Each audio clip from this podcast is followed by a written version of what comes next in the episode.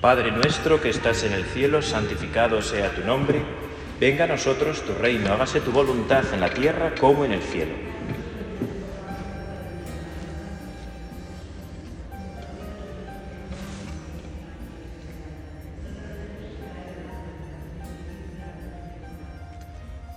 Con vuestra licencia, soberano Señor, sacramentado.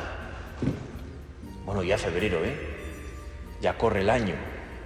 Yo suelo escuchar por las mañanas, no todos los días, pero bueno, sí, con frecuencia, ¿verdad? Eh, la COPE por la, radio por la mañana y me hace mucha gracia a las 8 de la mañana este locutor, ¿no? Carlos Herrera, que venga ya, que ya son las 8, ya ha pasado todo el día, ya ha pasado todo el día, ¿no? Pero una vez lo escuché a las 6 y decía lo mismo. No, dije, bueno, bueno, bueno, relájate, no, relájate. Bueno, qué suerte poder estar contigo, Jesús. Qué suerte poder tener cada mes este rato de encuentro contigo en este retiro parroquial. De poder encontrarnos contigo con tranquilidad, sin prisas. Porque tantas veces, Señor, vamos con tantas prisas por la vida que hasta rezar lo hacemos rápido. Y necesitamos, ¿verdad? Nos viene muy bien estos tiempos de, bueno, pues estar contigo tranquilo, sin prisa, sin mirar el reloj, para llenarnos de ti. Porque te necesitamos, Jesús, te necesitamos. Igual en este rato de oración le podría estar diciendo todo el rato a modo de ejaculatoria, te necesito, Jesús, te necesito, Jesús. Qué suerte estar contigo, con lo que te necesito. Qué suerte. Yo os he dicho muchas veces, pero lo diré muchas más porque como me encanta, me parece súper importante, no nos podemos cansar de admirarnos del Señor. No nos podemos cansar. Tú, Jesús, has de causar siempre en nosotros profunda admiración. Y es que no es alucinante, no es alucinante que estemos aquí, porque estamos todos los que queremos, lo cual ya es fantástico.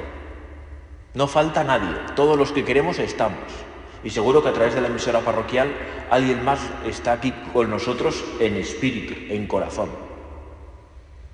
Estamos todos los que queremos. Pero es que estamos contigo, Jesús. Estamos contigo. Tal y como estuviste tú en esta tierra nuestra, paseando por las, por las calles, ¿verdad?, de Israel, de toda aquella zona de Tierra Santa, ¿verdad? Y ahora estás con nosotros y estás en cada uno de nuestros pueblos, en cada sagrario. Y ya solo poder estar contigo, saber que tú estás aquí con nosotros y que no te cansas de nosotros nunca, pues es realmente impresionante, ¿verdad? Y qué mejor manera que entrar en este corazón sagrado de Jesús que encontramos palpitando en la Eucaristía, en el sacramento de la Eucaristía, qué mejor manera de conocerte Jesús que a través de la Sagrada Escritura, a través de la Biblia, de los Evangelios. ¿No? Yo me acuerdo aquello que decía San Jerónimo, ¿verdad? Desconocer la Escritura es desconocer a Cristo. Si queremos conocer el corazón de Cristo, si queremos meternos dentro del corazón de Cristo, Necesitamos tanto la Eucaristía como la Sagrada Escritura. Hay una cosa que últimamente me viene así como flash, ¿verdad? Cada vez que pienso en la Eucaristía. El año pasado di varias charlas a alumnos en el colegio sobre milagros eucarísticos, ¿no? Que es siempre una cosa muy impresionante, ¿verdad? Un día podría dar una charla de esas en la parroquia que estaría muy bien, con vídeo y tal, ¿no? Que es siempre una cosa que llama la atención, con fotos y tal. En los milagros eucarísticos llama la atención cómo cada vez que una hostia consagrada aparece como lo que es visiblemente el cuerpo de Cristo, siempre es parte del corazón, siempre. Siempre. Porque, como decía el santo cura de Ars, San Juan María Vianney, en la Eucaristía late el corazón de Cristo. Bueno, nosotros ahora estamos ante el corazón de Jesús, ante el mismo Jesucristo. Que estás con nosotros, Jesús, en la custodia, palpitando de emoción. ¿No? Igual nosotros no palpitamos tanto de emoción contigo tantas veces. Pero tú siempre que venimos a la iglesia a verte es que palpitas de emoción por nosotros. El corazón, Señor, se te acelera. Porque es que está deseando que estemos aquí. Y a nosotros eso nos tiene que llenar, bueno, pienso que lo primero de agradecimiento, ¿no? De asombro y agradecimiento.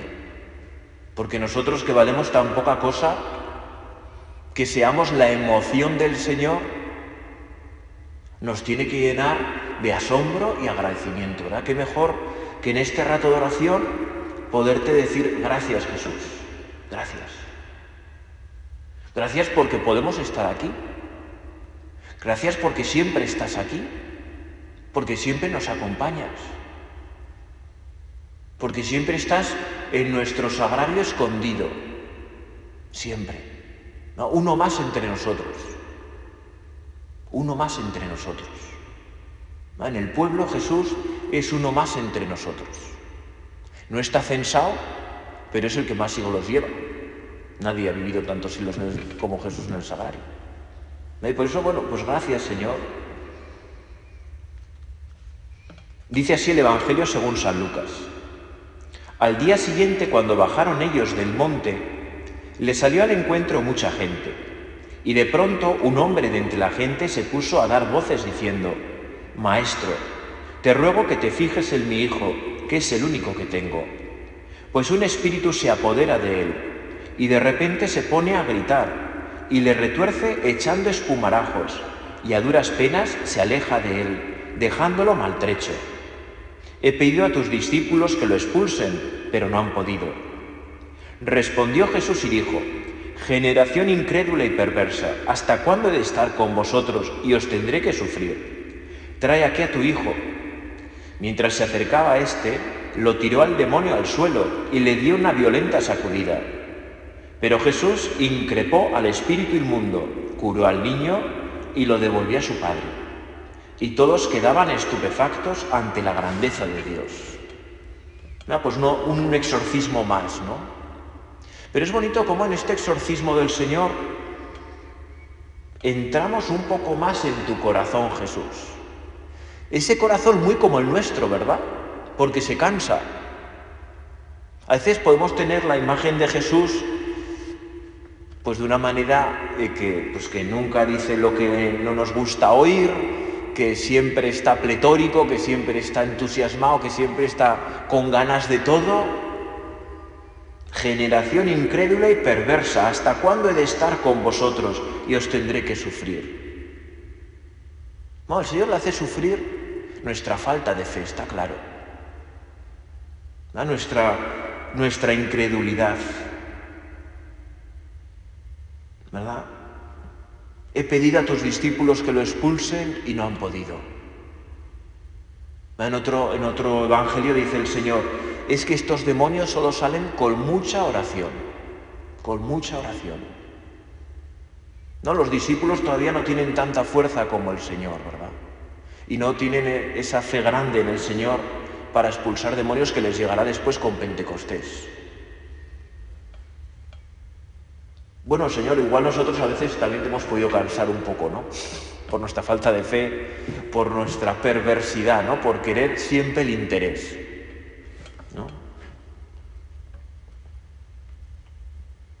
Como se suele decir, ¿verdad? Por interés te quiero Andrés, o como suelo decir yo, por interés te quiere Andrés, ¿no? Yo al Señor le digo muchas veces eso, ¿verdad? Por interés te quiere Andrés, que soy yo, y el Señor, claro, pues eso le cansa que siempre vayamos por interés o solo por nuestro interés. Y por eso, Señor, nosotros ayúdanos a acercarnos a ti con fe. Ayúdanos a acercarnos a ti con gratuidad, deseando estar contigo pase lo que pase. No siempre para pedir, que tenemos mucho que pedir seguro, pero que no vayamos solo a pedir, que no vayamos solo al Señor cuando todo va mal, cuando todo se tuerce. sino que busquemos ese encuentro contigo, Jesús, cada día, cada día, siempre, siempre. Porque como decíamos al principio, ¿verdad? Te necesitamos, Señor. Y cuando algo nos ocurre en nuestra vida, es como muy evidente esa necesidad del Señor. Cuando las cosas se tuercen, cuando... Pero realmente te necesitamos cada día. Cada día te necesitamos. Ayúdanos a descubrirlo, Jesús. Ayúdanos a ver, ¿verdad? Que sin ti realmente no podemos hacer nada. Sin ti no podemos hacer nada. Nos lo dices en el Evangelio según San Juan. Sin mí no podéis hacer nada.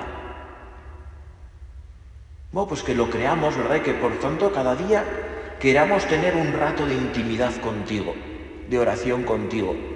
Que vencemos la pereza, ¿verdad? Que venzamos las dificultades internas y externas que nos encontramos. Para sacar un rato cada día estar contigo. Bueno, es hermoso, ¿verdad? En el Evangelio, cómo eh, el Señor se queja, pero el Señor trabaja. Trae aquí a tu hijo. Se desahoga, ¿no? El Señor se desahoga. Bueno, por lo tanto, nosotros también nos viene tantas veces bien desahogarnos. Desahogarnos, ¿verdad?, con aquella persona que sabemos que nos escucha con cariño, que nos escucha bien, ¿verdad? Pues con, el sacerdote, con el director espiritual, ¿no? Que, bueno, que nos podemos quejar porque, bueno, pues nos va a escuchar, con esa persona que sabemos que nos quiere especialmente y luego no va a largar todo por ahí, ¿verdad? Porque todos necesitamos alguien con quien desahogarnos, con quien decir las cosas que nos pesan, pero que ese desahogarnos no nos lleve, ¿verdad?, a, a la pereza absoluta, no hacer nada, ¿no? Sino que realmente pues también te imitemos en esto, Jesús, que a nuestros desahogos siga el servicio. Trae aquí a tu Hijo. Bueno, y es llamativo siempre, ¿verdad?, cómo allá donde reina el mal, produce el gran desorden, ¿no? Cuando dejamos que nuestra vida, en vez del reino de Dios, sea el reino del mal, el reino del pecado, nuestra vida se desordena hasta, bueno, hasta lo increíble, ¿no? Aquello que nos parecía totalmente superado regresa con mucha furia, con mucha fuerza.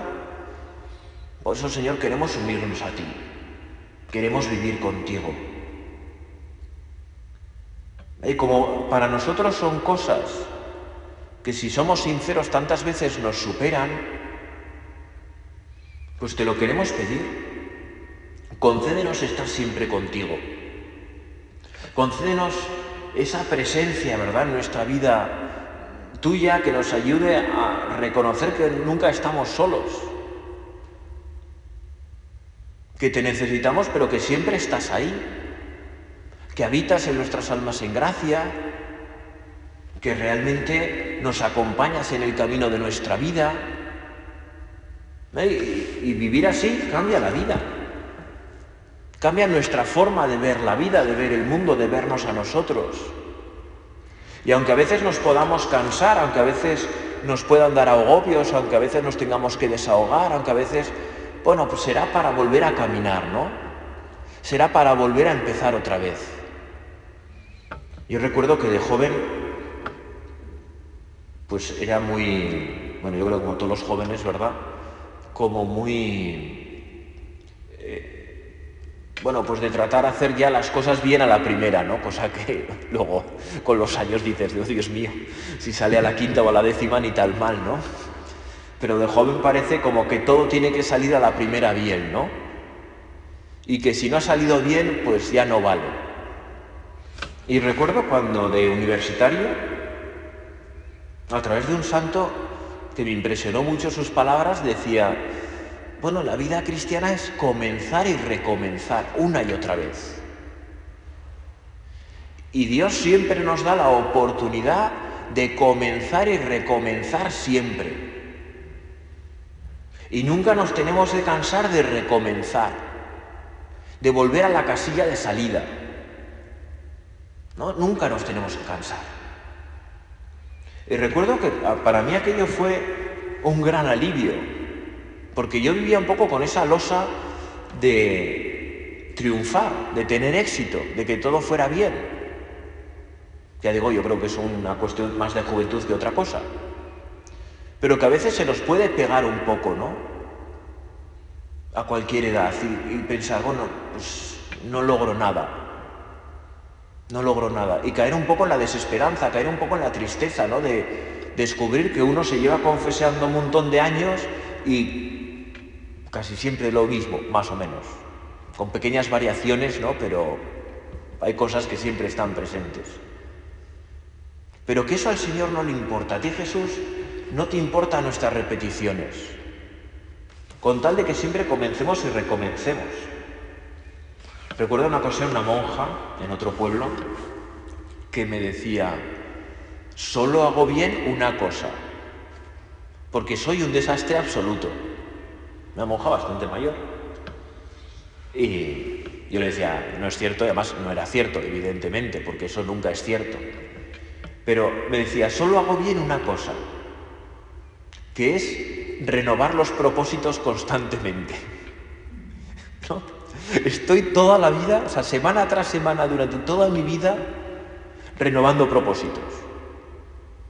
Y llega el domingo, que es el día que los renuevo, y otra vez renovando los mismos prácticamente, ¿no? Y yo le di la enhorabuena, porque pensé, qué suerte tiene.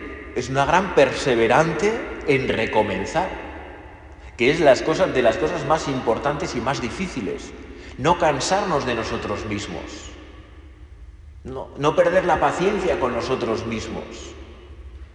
Porque tú Jesús no la pierdes. Y siempre nos das una oportunidad nueva de comenzar y recomenzar. Y por tanto tampoco nosotros debemos perderla.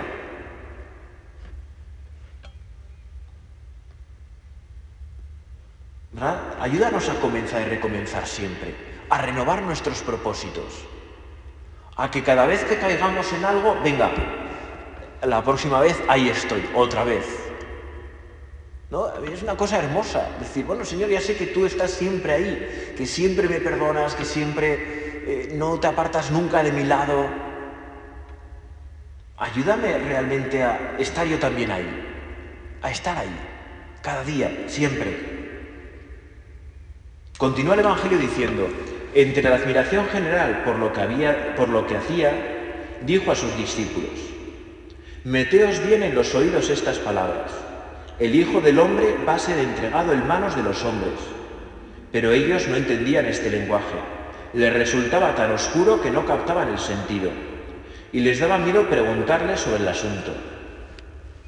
Llama la atención, ¿verdad? Como en cada momento que tiene el Señor así como muy solemne, muy grande, de admiración, de, que parece que ya ha llegado el Mesías liberador, un nuevo anuncio de la pasión. El Señor nos recuerda que va a ser crucificado, que ha venido para morir con nosotros, por nosotros, perdón, que ha venido a morir por nosotros, a morir por nosotros. Y a veces pues nos pasa como aquellos discípulos, ¿verdad? En aquel tiempo que, ay, no nos hables de esto que nos da pereza. Porque claro, si tú Jesús mueres por nosotros y nosotros somos tus discípulos y te tenemos que imitar en nuestra vida, quiere decir que esa pasión de algún modo u otro ha de llegar a nosotros también. Que también nosotros hemos de morir contigo para bien de los demás. Y eso pues con frecuencia pues no nos apetece, ¿no? Todos queremos tener la experiencia de caminar sobre las aguas, ¿no? Pero que pocas veces nos apetece morir por los demás. Morir por a nuestro pecado, ¿no? Aquello que nos gusta, pero ofende a Dios. Porque todos tenemos ahí cosillas enganchadas que, que nos gustan, pero ofenden a Dios, y que son pecados y que tenemos que morir a ellas. A veces muy pequeñitas, pero, pero suficientes, ¿no? Señor, ayúdanos a que nosotros no tengamos miedo a preguntarte, ¿verdad? a que nosotros nos queramos meter de lleno en tu pasión. Dentro de no demasiado tiempo ya empezaremos la cuaresma, ¿no? Para meternos de lleno en la pasión del Señor en la Semana Santa, para morir con Cristo y resucitar contigo, Jesús. Bueno, que a nosotros no nos dé miedo nunca adentrarnos en la pasión del Señor. ¿verdad? Que cuando todo nos vaya muy bien nos acordemos también que tenemos que morir con Cristo. Que tú Jesús quieres morir con nosotros también. ¿No? Que, que, bueno, eso es nuestro destino y que es el camino a la gloria y por tanto, aunque siempre da pereza, es un camino hermoso. Y en el Evangelio a mí siempre me da la atención, ¿verdad?, como a momentos muy sublimes, a momentos de gran intimidad, se suceden también, pues, esa humanidad paradójica que todos tenemos, ¿no? Es lo que ocurre a continuación. Se suscitó entre ellos una discusión sobre quién sería el más importante. Entonces Jesús, conociendo los pensamientos de sus corazones, tomó de la mano a un niño, lo puso a su lado y le dijo, el que acoge a este niño en mi nombre, me acoge a mí, y el que me acoge a mí, acoge al que me ha enviado pues el más pequeño de vosotros es el más importante. Claro, este Evangelio ahora, ¿verdad? Después de todo lo que sabemos que ha pasado en la Iglesia, por tantos sacerdotes, tan, cosas tan terribles con los niños, ¿no? Con los adolescentes, con los jóvenes. ¿Cuánto tenemos que rezar? ¿Cuánto tenemos que rezar? ¿Cuánto tenemos que adorar al Señor en nuestra vida? ¿Cuánto tenemos que reparar por tantas ofensas muy graves, muy graves, que son, pues claro, ofensas de la Iglesia, porque formamos un solo cuerpo. Yo, si os digo la verdad, entiendo que no tengamos vocaciones. Lo entiendo, lo entiendo. O sea, hasta hace unos años no entendía nada, pero ahora lo entiendo porque nos toca purgar, nos toca purgar, tenemos mucho que purgar. Porque es verdad que la mayoría de los sacerdotes han sido estupendos y muchos santos, sin duda alguna. Sin duda alguna, la gran mayoría. Pero hay una minoría que ha causado mucho dolor. Mucho dolor. Muchísimo. ¿no? En todo el mundo, además, que es una cuestión que es una cuestión global, ¿verdad? El que acoge a este niño en mi nombre, me acoge a mí. Y el que me acoge a mí, acoge al que me ha enviado. Jesús, ayúdanos, ¿verdad?, a reparar contigo, a que nos duela lo que nos tiene que doler, que realmente sea para nosotros algo doloroso en nuestro corazón, como católicos, ¿verdad? Ya solo un caso es terrible, la cantidad que ha habido es terribilísimo. Jesús ayuda a todos los sacerdotes, ¿no? Y ayuda a los seglares a que ayuden a los sacerdotes, claro. ¿Verdad? Que realmente formemos un solo cuerpo. ¿no? Que busquemos al sacerdote como sacerdote, ¿no? no por interés, no porque ahora necesitamos, no porque tal, no porque cual, ¿no? sino bueno, que busquemos que te busquemos a ti en el sacerdote. Jesús, que te busquemos a ti en el sacerdote. Para que el sacerdote no necesite yo que sé qué cosas, ¿no? Tan raras, tan escandalosas.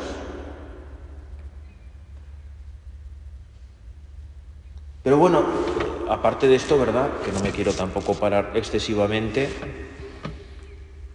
llama la atención cómo han tenido ese momento de estupefacción con el Señor, con el milagro, han tenido ese momento de intimidad y lo siguiente ya están, oye, pero sí, muy bien, muy bonito todo, ¿verdad? Pero ¿quién es el más importante? ¿No? Es una cosa que a mí me llama la atención, ¿no? Que, que rápidamente, sí, sí, sí, sí, sí, pero yo quiero mandar. Yo quiero estar ahí, ¿no? Yo quiero estar el más cerca, ¿no? Del rey el más cerca, el ministro más cercano. Y empiezan a discutir sobre esto que realmente son tonterías.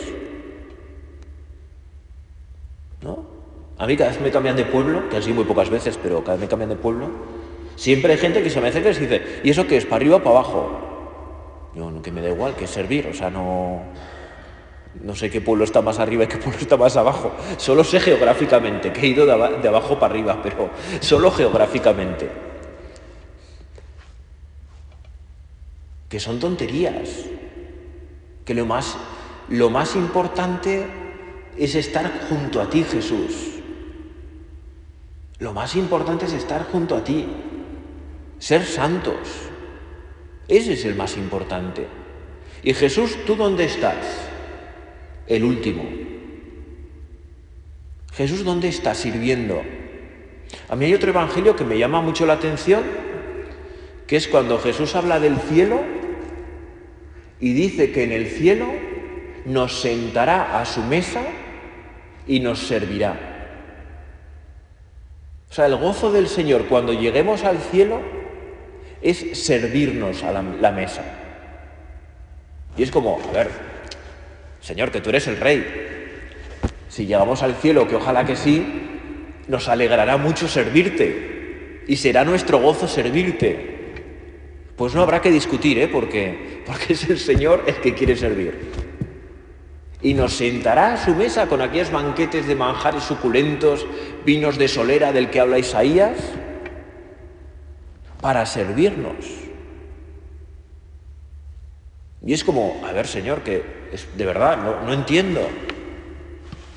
Pero, ¿verdad? Cuando, cuando uno se pone a servir, entiende. Cuando ayudas a los demás y ves sonreír a los demás y ves lo bien que se lo pasan, entiendes ah, qué gusto. Qué gusto que los demás estén bien, que los, que los demás estén a gusto. Por eso si queremos ser los más importantes en el reino de los cielos, sirviendo con Jesucristo, siendo fieles servidores en el último lugar. Bueno, así nos encontramos, ¿verdad? A la Santísima Virgen María. He aquí la esclava del Señor. Qué suerte tenemos, ¿verdad? De poder rezar esa tradición tan hermosa de rezar el ángelus todos los días a las 12 del mediodía. O yo al menos la sigo, ¿no? así me la transmitieron y la sigo. Y poder meterte cada día un poquito brevemente en la encarnación. Y descubrir cada día, he aquí, la esclava del Señor. María, pero que tú eres nuestra madre. He aquí la esclava del Señor. Hágase en mí según tu palabra. María, pues ayúdanos también a nosotros, ¿verdad? a querer ser importantes sirviendo, poniéndonos al servicio de los demás, buscando la alegría de los demás, reparando las faltas de los demás, ¿verdad? queriendo esa santidad más grande para todos. Que cuando toque, como decía Santa Teresa de Jesús, ¿verdad?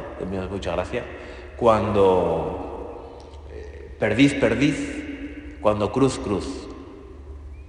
Pues, a, lo que toque, a lo que toque. Y cuando toque cruz, pues cruz. Sin huir, sin apartarnos. Danos esa fortaleza, Jesús. Me a saber morir contigo por la salvación del mundo, por la salvación de los demás.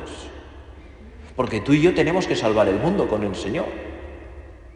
Tú y yo tenemos que salvar al mundo contigo, Jesús. Unidos a ti. Y por eso que aunque a veces pues, nos podamos agobiar, aunque a veces nos podamos cansar, aunque a veces nos puedan dar pequeñas rabietas, pues que siempre nos pongamos en manos de María. Otra tradición que, que seguimos muchos, ¿verdad? Es terminar el día, aparte del examen de la noche, con las tres Ave Marías. Y alguna vez me están dando una charla espiritual y yo era seminarista y decía el sacerdote que nos la daba, Imagínate ese día que todos tenemos que no has hecho nada derecho, ¿no? Que no has rezado lo que tenías que rezar, que se te ha ido pasando todo, que has hecho todo lo que del revés, tal. Y dices, bueno, si al menos hago bien las tres Ave de la noche, pues ya está bien acostado el día. Pues esa pequeña fidelidad, ¿verdad, María? Cuando todo se nos tuerce, para que tú, María, nos ayudes a encontrarnos siempre con Jesús, a estar con el Señor. Dios te salve María, llena eres de gracia, el Señor es contigo, bendita tú eres entre todas las mujeres y bendito es el fruto de tu vientre Jesús.